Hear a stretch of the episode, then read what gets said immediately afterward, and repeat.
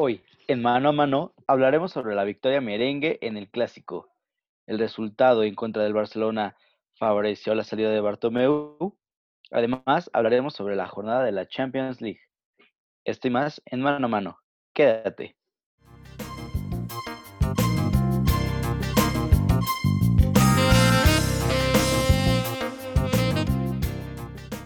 Buenas, bienvenidos a todos. Gracias por sintonizarnos en un capítulo más de Mano a Mano.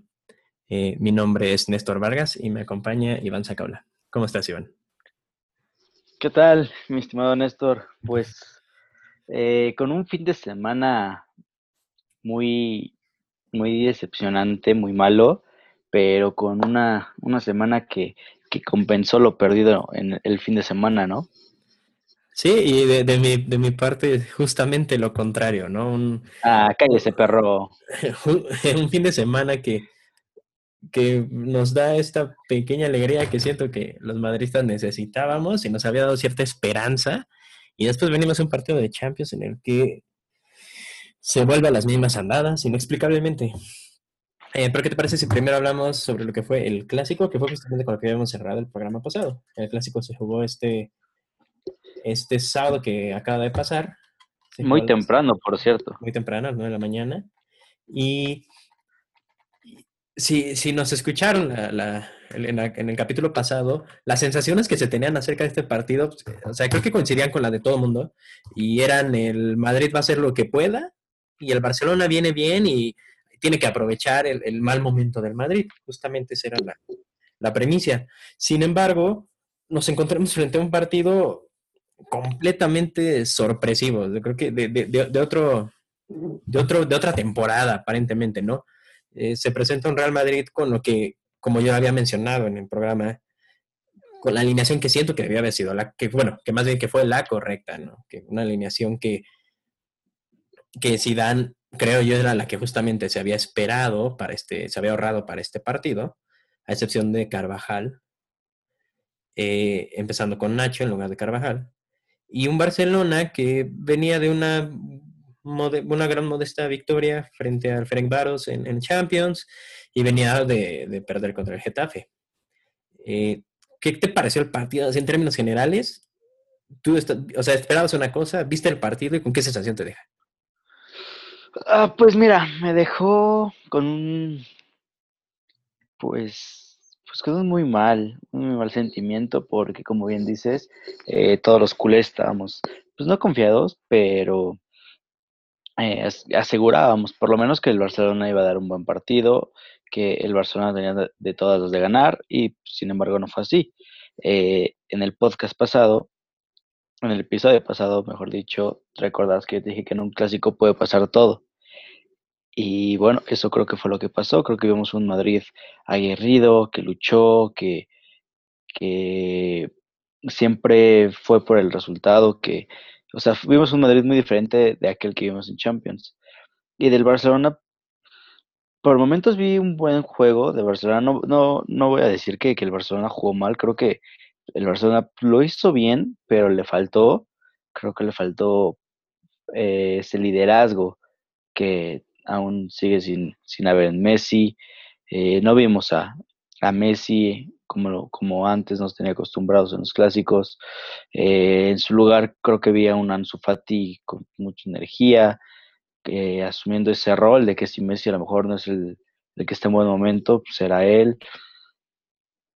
Claro, creo que en mi opinión lo justo hubiese sido un empate.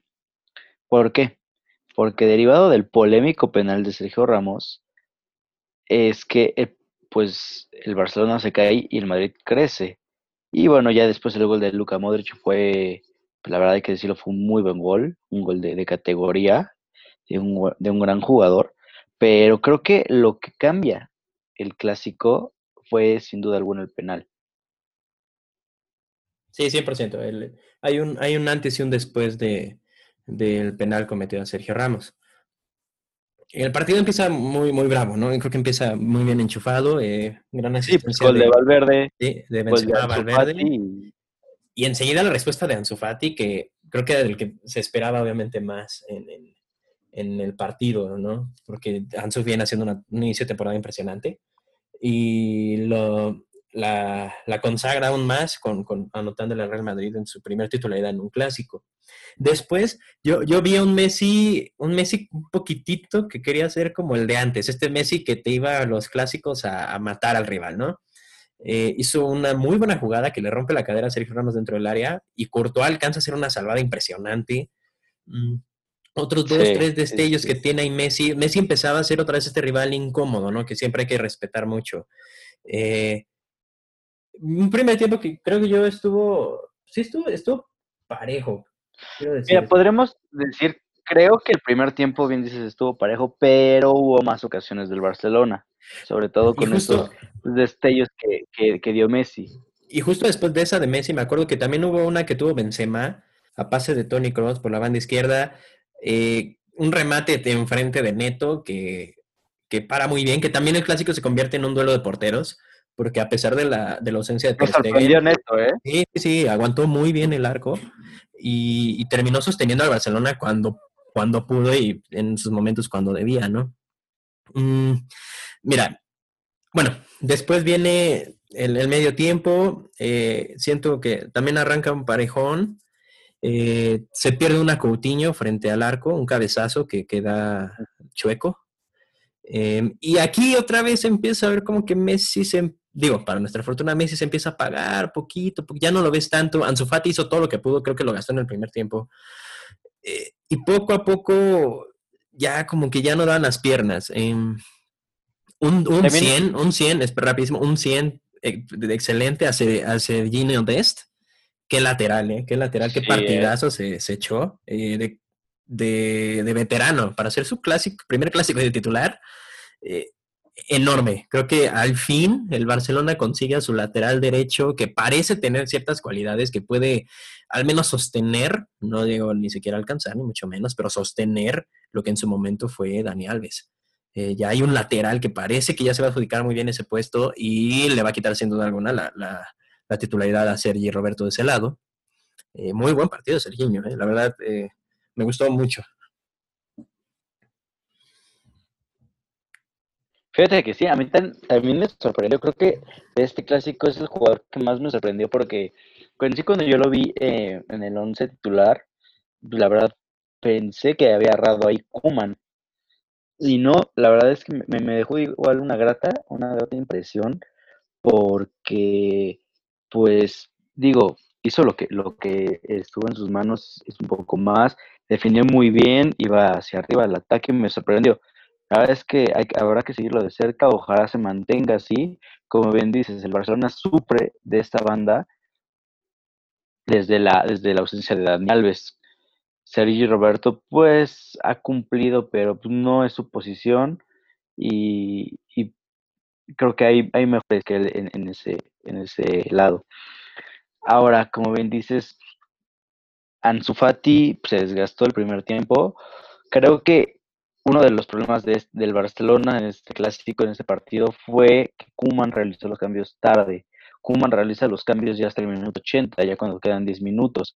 Si Ansu Fati estaba desgastado, creo que hubiera sido lo mejor que desde antes metiera a, a Dembélé, nombre de, de, velocidad, y bueno, generas más peligro. Y a lo mejor metes después a, Grisman, que bueno, Grisman sigue, sigue siendo un cero, pero, pero pues igual hubiera podido acertar algo, algo en ese partido. Ahora, ¿qué te parece penal, Néstor? Para ti sí es penal, siendo objetivo, que quitándote tu, tu playera de, de merengue, ¿Era penal o no? Mi, primera impresión, creo que, creo que el, la conclusión general, en el momento que se vio esa jugada, fue de esas hay siempre. ¿no? Esas, esas, no, o sea, son faltas, pero no se marcan, porque dicen todos, es que si marcaras esas, marcarías seis penales por partido.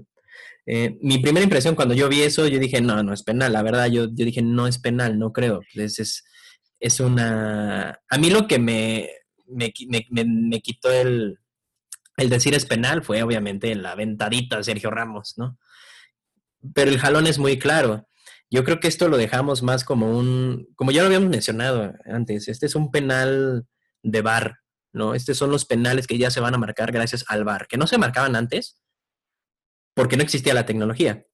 Pero ya que existe, en libreto, o sea, si tú te vas obviamente al, reglamento, eso es falta, o sea, eso es penal. O sea, en el reglamento está jalar camiseta es penal.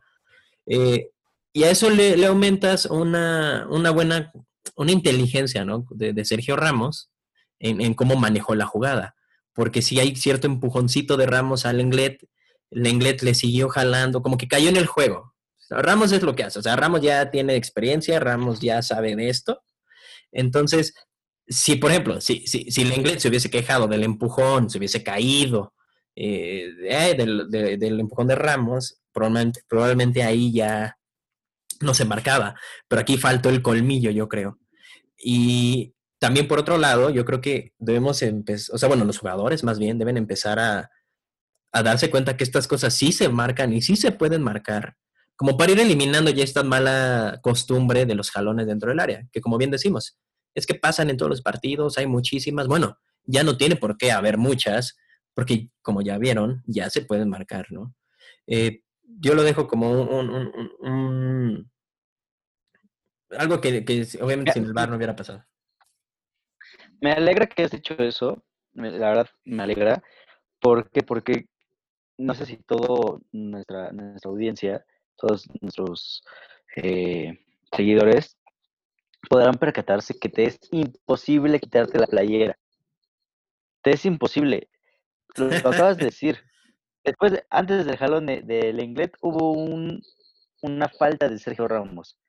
Entonces, basándonos en el reglamento, como tú dices, se tuvo que haber marcado primero la de Sergio Ramos. No, no, no, no, pero la cosa, la cosa aquí. No, no, no, no. no. La cosa aquí es cómo la vendes, porque tienes que ser muy inteligente. le avisa, todavía el bar le avisa al árbitro que previo al jalón del Lenglet hubo una falta de Sergio Ramos le dicen anula el penal. No, no, no es cierto, no no es cierto, no dicen eso, jamás dicen anula el penal. En el momento que se marca, en el momento que se, no, no es cierto. Le, dicen ah. que no es falta porque, el audio dice, Sergio Ramos. El audio dice, el... audio dice, Ramos jala primero la camiseta, sí, ahí está el audio.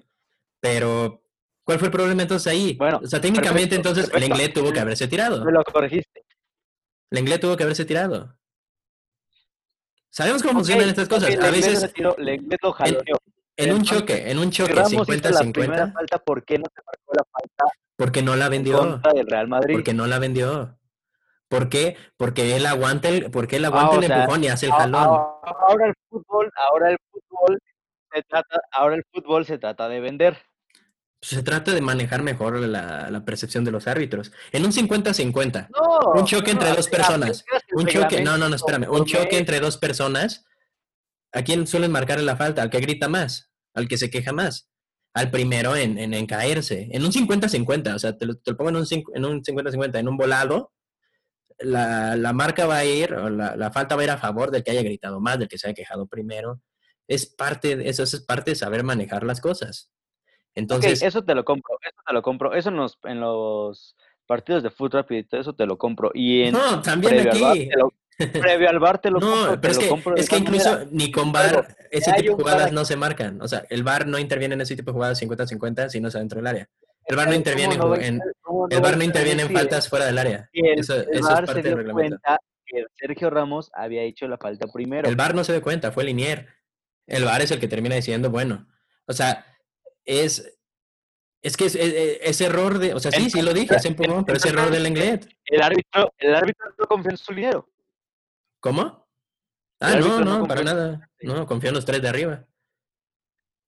Porque ninguno de arriba. en el dinero que le cae de, ah, ya, ya, ya, ya, ya, ya. Ahí ya, ya, ya, pasamos a la siguiente. A ver, nadie, nadie, nadie, sacó cartel. Increíble, en verdad, la cantidad de penales que le favorecen al Real Madrid. Es el primer penal que le marcan, es el primer penal que le marcan al Real Madrid en el Camp Nou en 14 años. Ah, ok, sí, en el Camp Nou en 14 años, sí, yupi, yupi, yupi. ¿Cuántos penales no les marcaron a temporada En el Camp Nou en 14 años no habían marcado un solo penal. De las cuales sacaron puntos para consagrarse.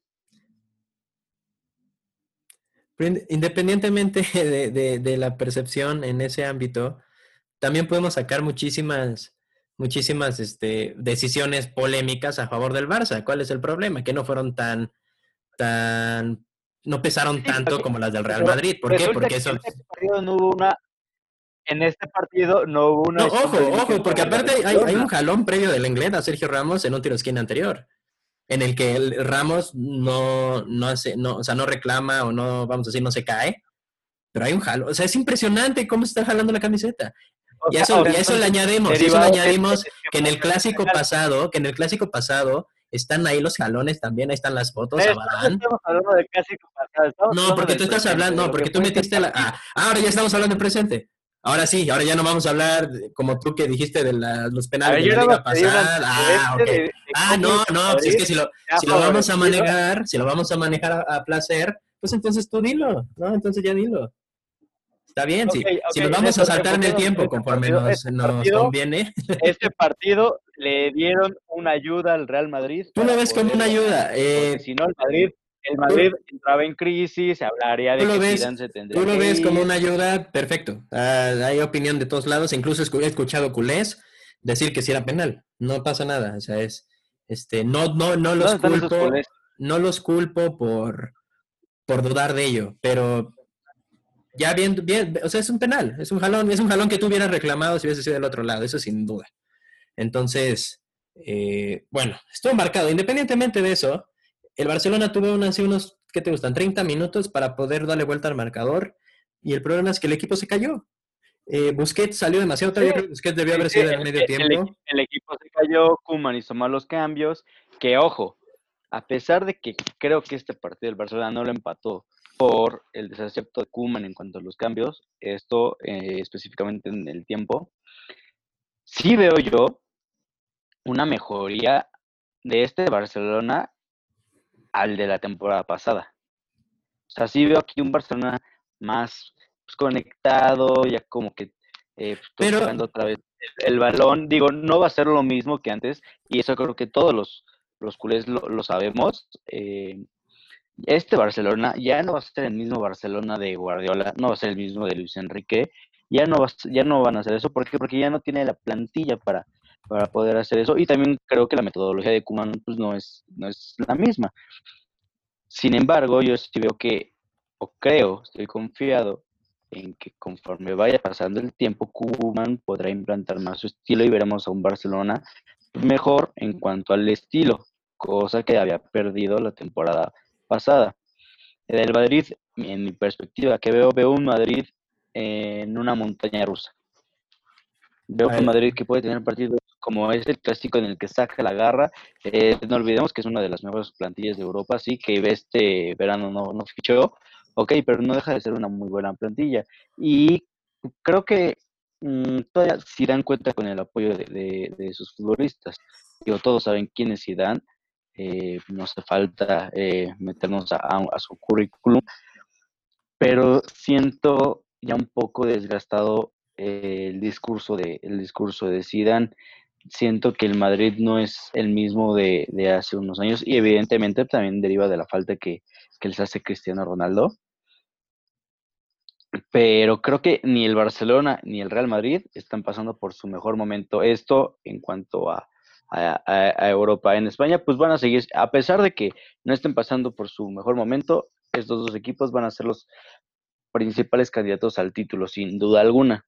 En Champions, bueno, ya veremos, porque a como están al día de hoy, creo que no les alcanza. Uh, este, antes de pasar bien a Champions, tú dijiste que este es un equipo que tú sentías que era muy diferente al anterior, al de septiembre. Vamos a hablar de cuál era la alineación en el último clásico, que también pierde el Barcelona. Eh, tenemos, mira, jugadores que ya no estuvieron en este 11, que empezaron ese partido. Eh, Ter Stegen, obviamente, pero pues no es factor. Eh, un Titi, ahora es el Englet. Sergino Dest, ahora es Emedo. Eh, en lugar de Artur Melo, vamos a decir que estaba. Es que estaba Artur Melo, estaba Vidal y estaba Grisman. En este partido, en lugar, estuvieron Pedro y Coutinho y Ansu Fati. Entonces, estás hablando de casi medio equipo realmente cambia en, en, la, en la, alineación. Eh, por los jugadores que contaba se tiene en ese momento. Sí tenía Ansu Fati, pero no lo explotaba como lo hace Kuman, lo cual es una gran decisión de parte del técnico. Mm, Coutinho regresa. Eh, Pedri, que ha sido una revelación también, un poco más discreta que Ansu Fati, pero juega muy bien. Y de hecho le ha quitado ya, o sea, en los últimos tres, creo, partidos, le ha quitado el lugar a, eh, a, Griezmann. Eh, a Griezmann. Busquets, que siento que ya no debería estar ahí. Lo hablábamos, Busquets ya no debería estar en este equipo. Pero bueno, le dio chance. Coutinho, que viene bien, pero este no fue su mejor partido, también podemos decirlo. Coutinho también estuvo un poco, un poco fallón. Y bueno, Messi que como decimos se fue apagando un poquito.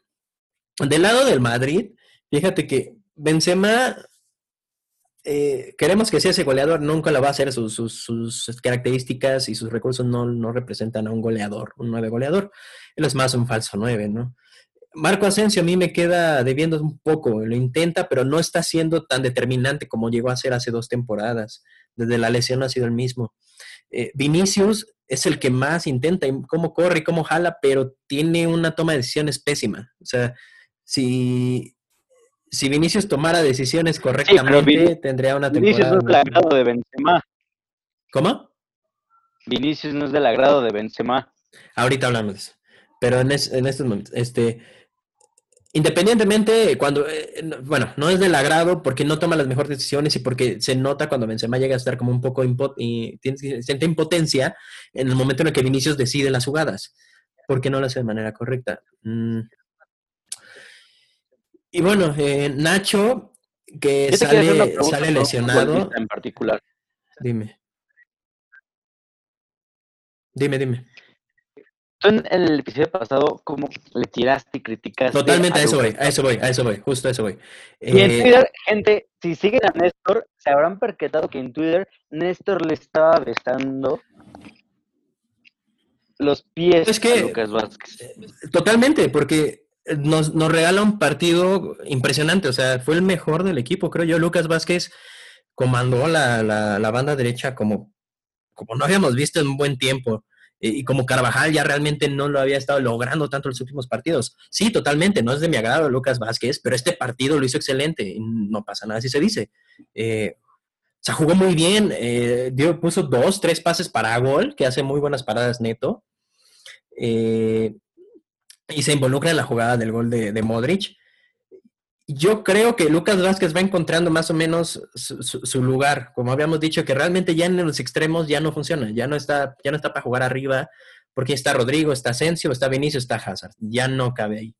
Entonces tuvo que, vamos a decir, conformar con ser nuestro otro lateral, nuestro otro lateral, y, y pues dio un partidazo. O sea, eso no se le quita, me impresionó, me cayó también porque pues todos saben cómo había yo hablado de, Lucas Vázquez en el partido anterior. Y eso te da como, el problema aquí es que si no hay consistencia con su desempeño, eh, aún así ya es como justificación suficiente para Zidane el, el, el, por qué no lo ha sacado del equipo. Porque bueno, al final Zidane es el que entrena con ellos diario, el que los ve, el que los analiza, entonces él sabe que tienen ciertas características que yo creo que a él le agradan. Y y vamos, a lo mejor Zidane cree que Lucas siempre va a hacer este tipo de partidos, porque el potencial está ahí, y lo demostró. Dio un partidazo frente al Barcelona. Entonces, el Zidane yo creo que está con la esperanza de que ese siempre sea su rendimiento, porque ha visto hasta dónde puede llegar. El problema es la consistencia. Entonces, no, no siempre es de esa manera. Mientras no lo regrese al extremo y no lo ponga otra vez arriba, yo creo que a falta de laterales, porque ya vimos que si no está Carvajal, Nacho ya se lesionó otra vez, entonces no tenemos a alguien más. A menos que Mendy se cambie al otro lado, pero tendríamos que usar a Marcelo en la izquierda y como habíamos dicho, Marcelo ya no tiene piernas para, partidos de alto riesgo. Entonces, eh, sí, fue un gran partido de Lucas Vázquez, la verdad. No estoy, estoy bastante. Pues bueno, para cerrar el clásico, pues felicidades. Hay, que decirlo a pesar de la polémica, pues felicidades a todos los merengues. Sé que eh, hicimos una apuesta, sin embargo, Néstor ha tenido la agenda muy ocupada, entonces no nos hemos podido ver para que me pueda dar la playera y yo tomarme la fotografía, subirla al podcast, eh, como, como lo, lo, pactamos en, en, el episodio pasado. espero que a Néstor se le libere la agenda la próxima semana sí, sí. para poder cumplir con, con la apuesta. Ahora, una pregunta antes, o bueno, un, breve, quiero tocar de manera breve el, el asunto de la dimisión de Bartomeu. Va. ¿A qué crees que se deba esta dimisión de Bartomeu? ¿A, ¿Al clásico? ¿A que Messi estuvo a punto de, irse? ¿A mm. los malos resultados que han tenido estas, por lo menos esta temporada que fue catastrófica? ¿A, qué se debe la, dimisión? Como culé lo digo, la bendita dimisión de Bartomeu. Eh, no, yo creo que no tiene nada que ver con ninguno de esos, porque, bueno, sí se parte de ahí, pero ¿cuál es el detonante? Es el, la moción de censura, ¿te acuerdas que lo habíamos mencionado? Eh, Bartomeu entra en, vamos, a, vamos a decirlo en, términos más vagos, entró, imagínense que entró a un juicio, entró a juicio básicamente con los, con los, em, ¿cómo le dicen? Con todos los que, los socios del club. ¿Los socios? Ajá, es como entrar a juicio con los socios del club y ellos van a votar si sigues o no. Es como una revocación de mandato, así lo entiendo, ¿no? Si no me equivoco. Como una revocación de mandato, básicamente. Entonces, o sea, es un proceso de tres, cuatro etapas y ya se habían logrado juntar las firmas para empezar la moción de censura. Eh, se iba a seguir en, en, cuanto si se viera la moción de censura pasaba o no, se verificaban firmas, bla, bla, bla. Básicamente, Bartomeu se va antes de que los corran. O sea, fue la decisión que él toma me voy a ir yo por, o sea, por mis, o sea, yo voy a abrir la puerta en lugar de que me saquen a patadas, porque ya era, yo creo que ya vio el panorama bastante pesimista para él. Ya vio que él ya no había forma en el que, porque vio que la, eh, que, la moción sí iba a pasar y sí iba a proceder y sí se iba a llevar a cabo las siguientes etapas en las que iban a terminar con su destitución. Creo que era inevitable. Entonces, claro, la moción de censura yo creo que parte por la gestión que ha tenido estos últimos años desastrosa y detona, mira, incluso no tanto con el resultado de Champions del 8-2, sino con Messi, ¿no? Porque ya, ya que tu máxima leyenda de, toda la historia de tu club se encuentra de esa manera desconforme con, tu imagen, yo creo que para los demás socios fue como un, obviamente entre Messi y Bartomeu vamos a ir siempre con Messi. Lo cual aún así no quiere decir que Messi se vaya a quedar porque puede que sí, puede que no. Él no ha dicho nada y no creo que diga nada hasta que acabe la temporada. Em, capaz él a lo mejor ve en, lo que resta de temporada, puede tener esta esperanza de, irse del club ganando una Champions o ganando la liga, triplete, lo que quieras, ¿no? Eh, yo no, no sé. O sea, no creo que nada más ya porque Barto no esté, ya Messi se queda. No creo que sea tan sencillo desde la perspectiva de Messi. Mm, porque también falta ver quién llega, ¿no? Creo que se, apunta que la, la porta regrese, pero he estado escuchando que dicen que las elecciones se podrían llevar a cabo hasta enero, creo, que va a tardar bastante. Entonces sí, vas a cerrar año sin una directiva electa, ¿no? Creo que queda como la, la interina, pero cierras años sin directiva y en que se hagan elecciones, pasen y pone todo de enero, febrero, a que acá la temporada ya nada más son tres, cuatro meses en los que no vas a dar, no creo que vayas a dar un, plan impresionante, porque además ni van a estar para los fichajes, ¿no? Esta nueva, esta nueva directiva, para los fichajes de invierno. Entonces, yo, yo creo que se va antes de que lo saquen, se intentó ir con la mayor cantidad de honor que le quedaba y dignidad. Eh, y bueno, pues me duele porque obviamente Barto nos dio demasiado, pero no, está bien por el club. Yo creo que cuando hay una sanguijuela de ese tamaño faltándole al respeto a tu institución, yo creo que tú como aficionado, pues lo que quieres es sacarlo a patadas y ya, ya está. Ahora toca ver la vida después de Bartomeu, ¿no? ¿Cómo, cómo nos vamos a levantar de todo este desastre que él deja? Haces un, buen análisis. Eh, creo que sí, como dices, eh, la moción de censura mm, fue la, presión que tuvo, que tuvo Bartomeu eh, y creo que todavía fue mayor esta presión a aquella que se le tuvo cuando Messi amenazó con, con irse.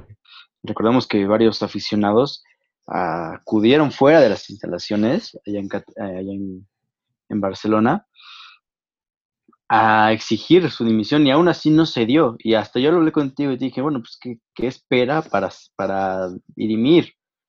eh, y bien lo dijiste, no, no va a dirimir, pues va a quedar ahí todavía. Yo no sé cuánto más hubiera tardado este proceso de moción de censura. O sea, no sé si a lo mejor hubo algo ahí que ya detonó que definitivamente Bartomeu haya dicho, ¿saben qué? Pues ya, les doy lo que querían, renuncio, de aquí a invierno hagan lo que quieran. Eh, que aún así, eh, fue muy criticada todavía su, su despedida. Eh, la verdad es que este señor creo que no dejó nada bueno en el club. Con lo de Messi, pues, mira, no sé, o sea, creo que hay un 50-50 de que Messi diga, ¿saben qué, señor? Esta es mi última temporada, me quiero ir al City o a un club donde sé que pueda, pueda competir. O a lo mejor esto ya es, no la solución que quería Messi, pero a lo mejor ya es un respiro, es un alivio que tiene. Y lo único que querrá Messi, yo creo, será, será pues, ver quién llega, qué proyecto deportivo le ofrece. Eh, como bien dicen, al final de, del túnel hay una luz. Y creo que esta luz se está dando ahorita porque bien dicen españoles, en especial nuestros eh, amigos y colegas del chiringuito, que Messi confía en Kuman. O sea, Messi cree en, en, Kuman, cree en, en, su trabajo como, como DT. Eh, definitivamente yo también creo que Kuman es mucho más de lo que fue eh, Quique Setién. Creo que al Barcelona le, le vendrá bien Kuman, porque Kuman, recordemos, es también leyenda del Barcelona. O sea, es una persona que conoce eh, a fondo del club, que tiene el ADN. Entonces, mira, mientras Messi esté ahorita contento con, con Kuman, creo que, creo que hay esperanza de que Messi se pueda quedar en el Barcelona. Siempre y cuando pues, la directiva que llegue y le ofrezca a Messi pues, lo que quiere, que pues no es eh, algo eh, económicamente hablando, lo que Messi quiere es un proyecto deportivo que le pueda competir para poder ganar así otra Champions League. Eso es lo que quiere, lo que quiere Messi. Veremos quién llega. Bien, como bien dices, se, dice que la porta llegará. Y también hay que ver con esta directiva que llegará, pues qué va a pasar. En una de estas, y esta directiva dice, ¿sabes qué? Saco a Kuman, traigo a Xavi Hernández. No sé, muchas cosas pueden, pueden pasar. Entonces, por lo menos ahorita ya no está el cáncer del club, que es que era, que era Bartomeu. Estás en lo correcto. Eh, al fin de cuentas, sí, fue, fue Bartomeo quien trajo a Kuman. Eh, Bartomeo creo que su más grande logro termina siendo eh, retener a Messi, aunque sea una temporada más, por los medios que hayan sido. Y tocará ver quién llega, yo creo que sí va a ser la porta. Y pues está muy ilusionado, muchos culés con, con su regreso. Parece que ya después de esto ya todo va a estar hermoso. Sabemos que no, que es un proceso, ¿no? Que eh, al menos esta temporada o este proyecto creo que eh, queda en lo que lleva a planificar eh, Barto con Kuman, ¿no? Entonces, tocará, creo que ahorita queda bastante en manos de Kuman el cómo se maneje todo, en lo que allá arriba los hombres de, saco arreglan el desmadre que quedó. Mientras tanto, Kuman se tiene que dedicar a entrenar y el equipo se tiene que dedicar a jugar y a ganar, al final de cuentas, independientemente de lo que esté pasando arriba, ¿no? aparentemente ya no está la persona que ellos odiaban, ¿no? Parece que, que, les dio un impulso, ¿no? Y ahorita, justamente hablando de este impulso y esta, esta nueva cara, o parece este renacer, vamos a hablar de la institución de Barcelona, eh, vamos a, a un corte y regresamos para ver lo que fueron los resultados de la segunda jornada de partidos de Champions League. Regresamos.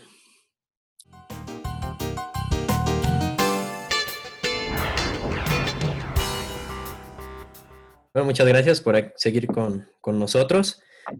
Justamente vamos a hablar ahora sobre los partidos de la segunda jornada de la fase de grupos de la Champions League. Eh, una jornada yo creo que bastante tranquila, vamos a decir en términos generales, no hubo tantos partidos atractivos.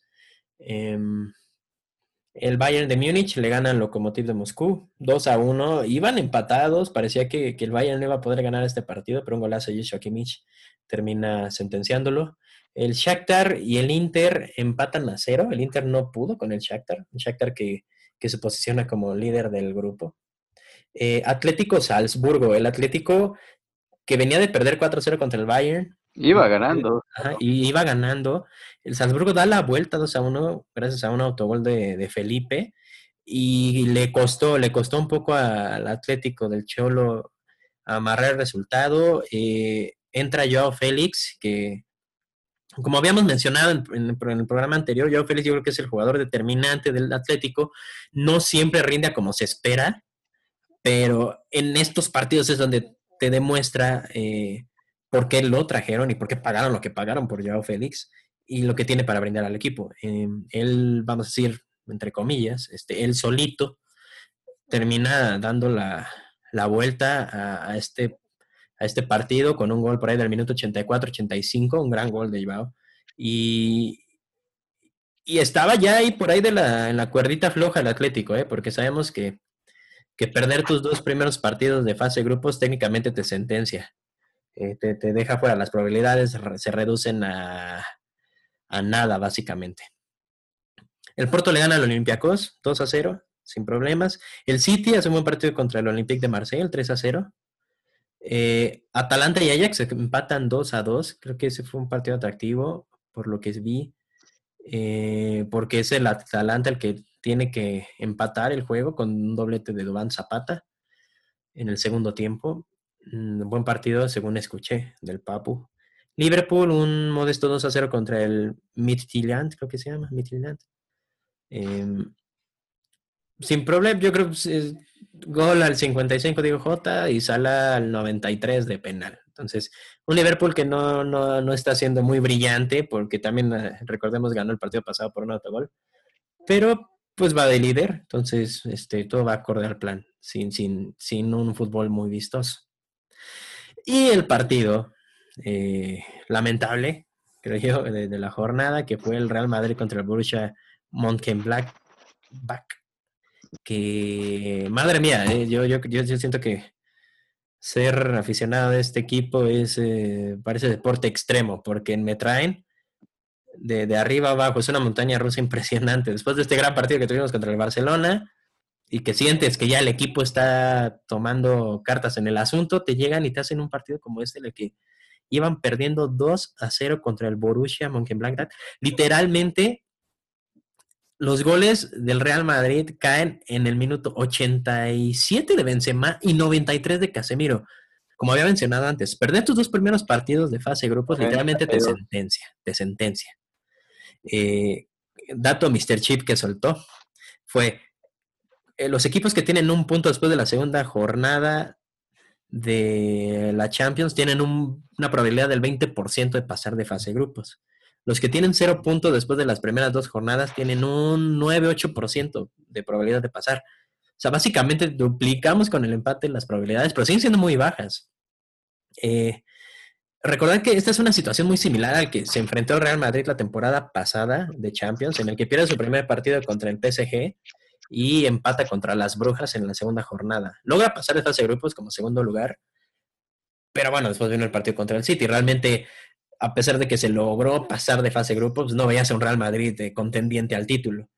Y aquí, aquí sabes qué es lo que me da coraje, que a diferencia del partido contra el Shakhtar, que sí se hizo un primer tiempo pésimo, aquí realmente no estábamos jugando mal porque se estaba llegando a la portería, o sea, se estaba jugando bastante bien.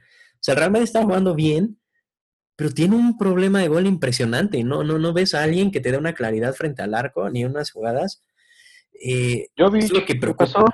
Jovic, Jovic, como ya lo habíamos mencionado, Jovic ya, ya le dimos el chance en el partido pasado, tres partidos de titular y no la armó. Aquí, aquí repite una alineación bastante, si no es que la misma, creo, este, similar a la del partido contra el Barcelona. Creo que lo que cambia nada más es, si no me equivoco, Literal, hago un cambio, que es Lucas Vázquez va de inicio en lugar de lo que hubiera sido Nacho. Lucas Vázquez se repite un muy buen partido, la verdad. Eh, no tan destacable como el anterior, pero hizo un buen partido lateral.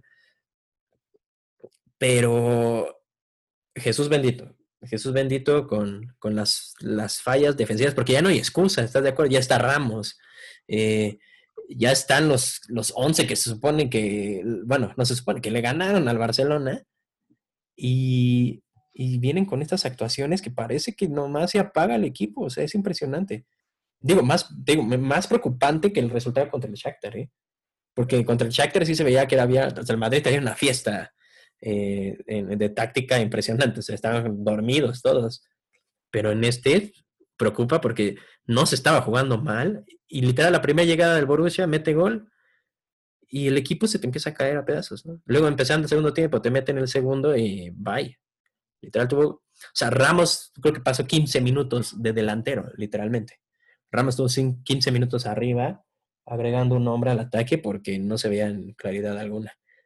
Y también Vinicius que, híjole, no hace mal partido, o sea, hace un buen primer tiempo, el segundo tiempo se cae un poquito, con, es que esas son las decisiones. Eh, es el regreso de Hazard en este partido. Hazard yo creo que entró bastante bien para lo que había mostrado y para lo que se esperaba, porque también pues, después no jugar en más de 80 días, no puedes esperar que Hazard fuera el jugador que te cambiara el partido en sí, pero se asoció mejor con Benzema y, y de hecho tuvo una clara bueno, no tan clara, pero tuvo una para gol, no la metió.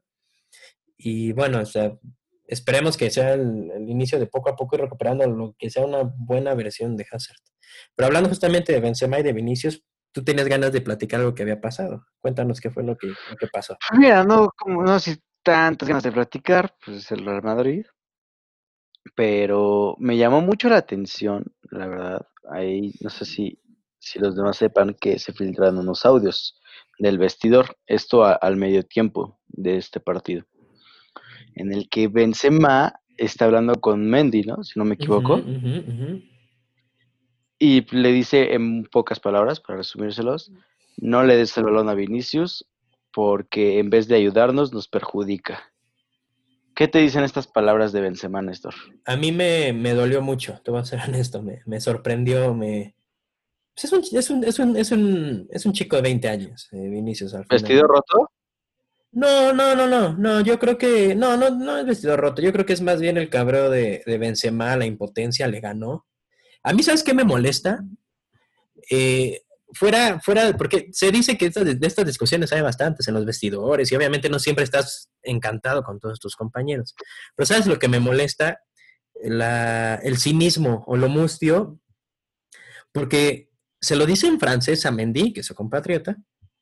Eh, Courtois escucha, que es belga, entonces habla, francés. Y Vinicius está parado enfrente de ellos. O sea, a mí lo que me molesta es que se lo haya dicho en francés a Mendy, porque no quería que Vinicius escuchara. O sea, ahí ya te dice que allá hay cierto, como cierto dolo, ¿no? Más o menos. O sea, quieres decirlo, pues que te escuche, o lo hablas con él directamente, ¿no? Se lo dices a, pero, o sea, es un, tiene 20 años, es un niño, o sea, es, más chico que tú y que yo, ¿estás de acuerdo? Sí, está en el Real Madrid y sí, está en una posición que yo creo que le está quedando un poco muy grande, eh, pero no deja de ser un niño, o sea, tú, eres un, tú eres uno de los capitanes, eres un mentor al final de cuentas, tienes, es un veterano del club, no puedes hacerle eso a, a, los, a los chavos, pues, o sea, sí, la neta sí sentí muy feo, lo sentí muy feo por sobre todo por la diferencia de edad, por, por lo que la imagen que representa Benzema y lo que es Vinicius hoy en día.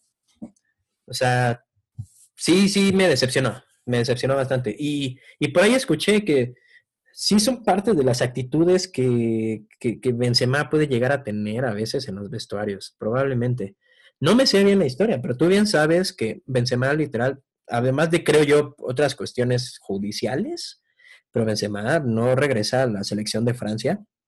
Y literal deciden ir a, Rusia sin Benzema, ¿no? O sea, algo ahí de la decisión desde Deschamps, en el que a lo mejor también hay cierta dinámica que Benzema llega a tener en el vestidor que a lo mejor lo orilló a dejarlo fuera de la selección francesa ya permanentemente porque no va a regresar. Fíjate eh, que yo pensé que era por el problema judicial que, tuvo. Sí, sí, fue en, parte eso, sé que fue en parte eso, pero el problema judicial llevaba mucho tiempo antes de Rusia. Digo, yo por ahí leí un comentario, leí un comentario que decía como, es por eso, ahora se dan cuenta por qué Deschamps decidió ser campeón del mundo sin Benzema, básicamente. Em, muy, muy, muy mal. Yo creo que pues Vinicius lo tiene que tomar de la mejor forma, si lo, tiene, si lo quiere tomar como inspiración, como impulso, ¿no? Que no se enganche, yo creo. Vamos a pensar que fue un momento de impotencia, de enojo, mal manejado por Benzema. A lo mejor, eh, Benzema ya habló. Ojalá, ojalá, porque sí me decepcionó mucho, sí sentí muy feo, la verdad. Sobre todo porque estaba ahí Vinicius eh, parado y, y, estar ahí escuchando sin entender y que te están echando tierra. Sí, en el momento no fue adecuado. A creo que es lo que, lo que me molesta. Sobre todo por, por, por, como dices, pues Benzema, uno de los capitanes, mayor, este, o sea, que no tengas, la verdad, pues, por así decirlo, el, el, valor para decirlo en español. Ok, si quieres no se lo dices en la cara, pero lo dices en español, que él lo escuche. Y a lo mejor eso lo motiva que el partido dice, bueno, ya sé que a lo mejor no hago nada más, la centro o, o, algo. Pero no, en su idioma, pues. Sí, y con la jerarquía que ya tiene Benzema y los años que tiene experiencia, dime si no tendría los pantalones de agarrar y decirle a Vinicius, oye, güey, se espabila, ¿no? O sea, mi hijo, ponte las pilas, me dices que bla, bla, bla, bla. Pero ahí sí sonó con mucho dolor. Entonces, pues triste, triste. Por, un lado, afortunadamente se, se, logra el resultado. Eh, se alcanza a empatar. Yo me acuerdo que hace, hace un año... ¿Se logra el resultado? Se logra porque estábamos fuera, ¿eh? Estábamos fuera. O sea, yo me vi... Yo me vi con mi parche de la Europa League, ¿eh? Y todavía no me lo quito de la cabeza. Yo, yo estoy viendo a ver a quién le vamos a ganar la Europa, porque em, digo, ya hace un año justamente. Puesto. El, Madrid se va a Europa League. Ajá. El Madrid se va a, Europa League. ¿Qué prefieres? ¿Que gane la Europa League o, o no sé, o, ah, si se va a la Europa, pues o que, gane la Liga Española? Ah. Híjole, es que imagínate ir a la Europa League y perderla. o sea, Sentiría peor, ¿estás de acuerdo? De la liga te la gana el Barcelona tres veces seguidas, no importa. Pero irte a la Europa League y perderla, o sea, irte de tercer lugar en Champions, no pasar por primera vez en tu historia de fase de grupos. Después no poder ganar la Europa League, no, no, no, no, no, no. no. ¿Qué, por, ¿Por, qué menosprecian la...? No, no se menosprecia, pero ahí dime si tú prefieres que... La... Ahí dime si tú prefieres salvarse en la Europa que en la Champions.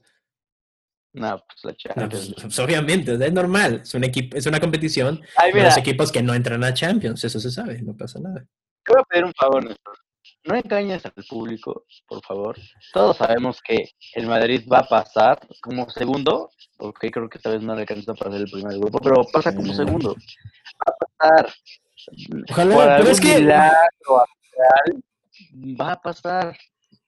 La cosa es a quién ¿Con quién va a competir? Pues en segundo lugar, con el Inter, con el Shakhtar.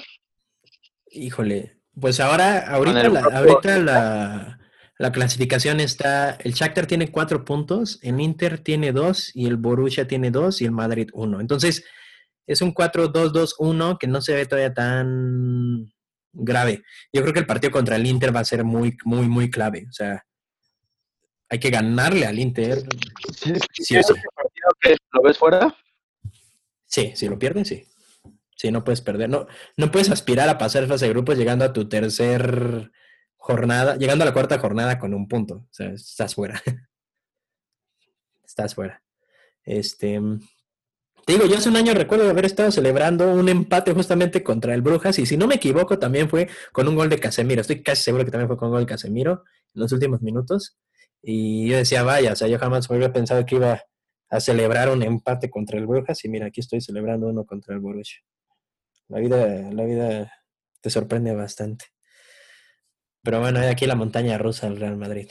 Y cuéntanos, al día siguiente tuvimos un muy buen partido. Bueno, dos grandes equipos, que fue Barcelona y Juventus. ¿Cómo viste el juego? Si tuviste la oportunidad de ver el juego, resumen al menos. Ah, sí, sí, ese sí lo vi. Y mira, eh, me gustó, me gustó el cambio que le vi al Barcelona, o un cambio de actitud, un cambio de, juego, pero pues también hay que decirlo, también creo que este partido lo jugó mejor el Barcelona por lo que la Juventus dejó de hacer. Creo que la Juventus, la verdad, no he seguido yo la liga italiana, eh, creo que tú a lo mejor mm, me guiarás. Eh, en eso, pero creo que la Juventus no está en su mejor momento. O sea, creo que mm, Pirlo no le está dando lo que la gente espera a este equipo de, Turín. Independientemente de eso, creo que el Barcelona eh, desde antes tuvo que haber capitalizado el partido, eh, tuvo con qué, Messi tuvo dos, eh, Griezmann tuvo una al poste, después también tuvo una que pasó rozando el poste, un Griezmann que sigue sin encontrarse, me gustó Dembélé, me gustó el partido de Dembélé, me gustó el partido de Messi, me gustó el partido de Pjanic, la verdad es que Pjanic me dejó con un muy grato sabor de, boca. Eh, también, no sé si preocuparme o reírme de los tres goles que anulan a la Juventus por el fuera de lugar de Álvaro Morata. O sea, porque hay que decir, el fuera de lugar no fue porque la defensa del Barcelona haya, haya salido a tiempo y lo haya dejado en fuera, ¿no? O sea, el fuera de lugar fueron por centímetros. Por literal centímetros. Entonces, es, creo que la defensa todavía es un tema ahí con, con, el, con el equipo. Pero me, me gustó, me gustó el partido. Creo que los primeros minutos fueron dinámicos. Eh, después Barcelona fue mm, el, que controló el partido. Y terminando el partido, a todos los culés, creo que nos deja una grata impresión el abrazo entre Kuman y Messi. No sé cuál sea tu, opinión. está, muy romántico eso, pues. Pues oye, es, bonito que, al fin este, Messi se, se, lleva con un entrenador, porque pues, con Quique se tiene, no, y creo que con Valverde tampoco se llevó como ah, pero, en la victoria todo el mundo somos amigos, estamos de acuerdo. Cuando las cosas salen bien, todo es risa y todos abracitos y cenitas y una... pero la cosa va a ser cuando estén en un, en un, este, en un hoyo fuerte. Una Juventus que a mí me deja muy, muy, muy deprimido, ¿eh? De, o sea, es impresionante la dependencia a Cristiano y a, y a Chiellini atrás. Um, no le veo, o sea, una Juventus que va muy mal desde que no está Cristiano en la liga, este empató. No la levantan sin él. El, mejor jugador está siendo, creo que este Kulusevski, creo que es sueco. Kulusevski número 44. Pero madre mía, o sea, es, me, dolió ver una Juventus así, o sea, no le vi por dónde. Digo, mm, no sé si también es por la camiseta o no, pero o sea, realmente yo no le doy tanto mérito a esta victoria del Barcelona en cuanto a, ah, le ganaron a Juventus, porque bien dijiste, la Juventus tampoco te representó un, un, rival tan fuerte en el que su, su, referente es Morata. Y tres horas de lugar impresionante, o sea, ahí te das cuenta, yo creo que, y es algo de lo que ya se habían quejado muchos del Atleti, sigo mucho a varias cuentas en Twitter de, aficionados del Atlético de Madrid, que se carcajeaban, porque ellos habían sufrido de una falta de posicionamiento de Morata toda la temporada pasada. O sea, Morata siempre cae fuera de lugar. Es lo esa es la, concepción del jugador, de, del aficionado, perdón, del Atlético de Madrid. Entonces se reían de que era impresionante que, que no se pueda acomodar unos sí fueron por centímetros, pero digo, yo siento que no, no, o sea, ahí también te digo, no me preocupa tanto la defensa, o sea, no creo que es ah, la defensa, este, aguas, ¿eh? Porque por tantito y sí, sí eran goles, la neta no, o sea, yo digo, fuera el lugar de Morata y, y ya, o sea, no, no le echo mucha culpa a la defensa. Mm, y Roberto dicen que medio lo hizo bien, pero no sigue siendo el agrado de la mayoría de los aficionados. Es un descanso para Sergino, para Dest, entonces ah. está bien. Dembélé, mmm, pues agarra confianza. Su gol, a pesar de que es desvío, yo creo que le da la confianza necesaria para, pues, otra vez poco a poco, no irse levantando en, en, cuanto a la jerarquía. Es, es, es como, o sea, es impresionante que realmente te puedes dar, o sea, imagínate, o sea, es un equipo en el que se pueden dar el lujo de a veces tener a Dembélé y a Griezmann en la banca, jugadores que, si no me o sea, que son campeones del mundo, y sí, no están en su mejor momento, pero sobre el papel, tú dirías, o sea, ¿en qué, en qué, en qué panorama tú te habrías imaginado que dos chavos de 17 años le iban a quitar el lugar básicamente a Dembélé y a Griezmann, ¿no? Lo cual es el reflejo de, obviamente, la falta de, ritmo que estos franceses tienen. Pedri sigue haciendo muy buen partido. Y, y Pjanic, sí, como bien dices, me gustó bastante. Pjanic eh, dio muy buen partido. Mm, yo creo que tiene que ser el titular por encima de Busquets sin duda alguna. O sea, Eso es. Sí, sí, sí, sin duda. Yo creo que fuerzas. Pjanic tiene que estar en medio con De Jong. Exactamente. Y Messi pues, se le vio cómodo, se le vio a gusto, tuvo unas bastante buenas y se entendió bien en unas jugadas con Griezmann. Griezmann como le, le sirve una muy buena que disparo cruzado. Creo que, Eh, creo que en esta posición que, que, que le dio Koeman a Griezmann en este partido se sintió mejor, pero o al menos se vio mejor. ¿dónde, ¿Dónde lo puso? ¿Fue, ¿Fue atrás de Messi o fue en la banda? Fue en la banda. Porque recordemos que, ok, recordemos que la cosa aquí fue que Coutinho estaba lesionado. Entonces Coutinho normalmente está atrás de Messi. A no estar Coutinho, movieron a Pedri justamente atrás de Messi y le libraron la banda a Griezmann, ¿no? Creo que ese fue la, el proceso de táctico. Pero pues, bien, Griezmann. Nada. Digo, no sé si realmente estoy hablando por la camiseta o no, pero realmente a mí no se me hizo una victoria. Es como, ah, sí, el Barcelona despertó y todo. Se le gana a la Juventus, bien. Ah, ya, ya, ya. Es que, ya. es que la neta me, me quedó mucho de ver la Juve. Yo esperaba un poquitito más, pero tú viste el partido. Realmente nunca, sí, nunca la sentiste un, nunca sentiste una amenaza. Tú, o sea, tú No. veías al equipo, ¿quién va a sacar a la Juve de este hoyo? O sea, No, no, o sea, está bastante triste, la verdad. Pero buena victoria de Barcelona, ya dos partidos ganados. Yo creo que se va a quedar con el ¿Crees que liderato. Ayuda? Híjole, yo creo que todo va, va, va a verse ya que está otra vez Ronaldo. Si realmente ese es el problema, lo que vamos a ver, ¿no? Que me gustaría ver ese partido de Barça Juve en el Camp Nou ahora, ahora con Cristiano Ronaldo. Eso lo vamos a tener hasta diciembre, si no me equivoco. El coronavirus nos quitó Ey, el el duelo. 2 de diciembre, creo. Pero, bueno, el Barça Y sonríe bueno, eh, de- en Bartomeu. Al Eh, fin, gracias a tuvimos- Dios. el Chelsea le gana 4-0 al Krasnodar. Algo bueno tenía que tener este 2020. Al menos. Para ustedes, pues. Este, el París le gana 2-0 al Istanbul con unos goles de este de Moise Kane, que viene de préstamos. Que sale la lesionado. Neymar en este partido. Se va lesionado en el primer tiempo, pero no sé, no, no he visto realmente si fue grave o no. No, no tengo idea. Sevilla 1-0 al El Chelsea Rennes. goleó. Chelsea goleó bien al Krasnodar. Eh, Brujas empata con la Lazio, una Lazio que sufre de como 3, 4 bajas por coronavirus, incluido Immobile. Dortmund que le gana al Zenit 2 a 0. Eh, pues, partido yo creo que decente. Un gol de penal de Sancho. que ¿Qué? el partido que me sorprendió mucho fue el del Manchester contra el Leipzig. Ajá, Porque el justamente. resultado no refleja el partido, ¿eh? Sí, sí, sí, sí, sí, una goliza, ¿no? De 5 por 0 el United al Leipzig. Recordamos que el Leipzig fue este, uno, uno de estos caballos negros en la Champions pasada que saca al Atlético de Madrid. Y, y pues, pues el United ahí está, como líder de grupo, ya habiéndole ganado al París y con esta goleada, yo creo que traen un buen impulso anímico, al menos en, en competición europea, ¿no? ¿Sabes cuál fue aquí el factor? Rashford.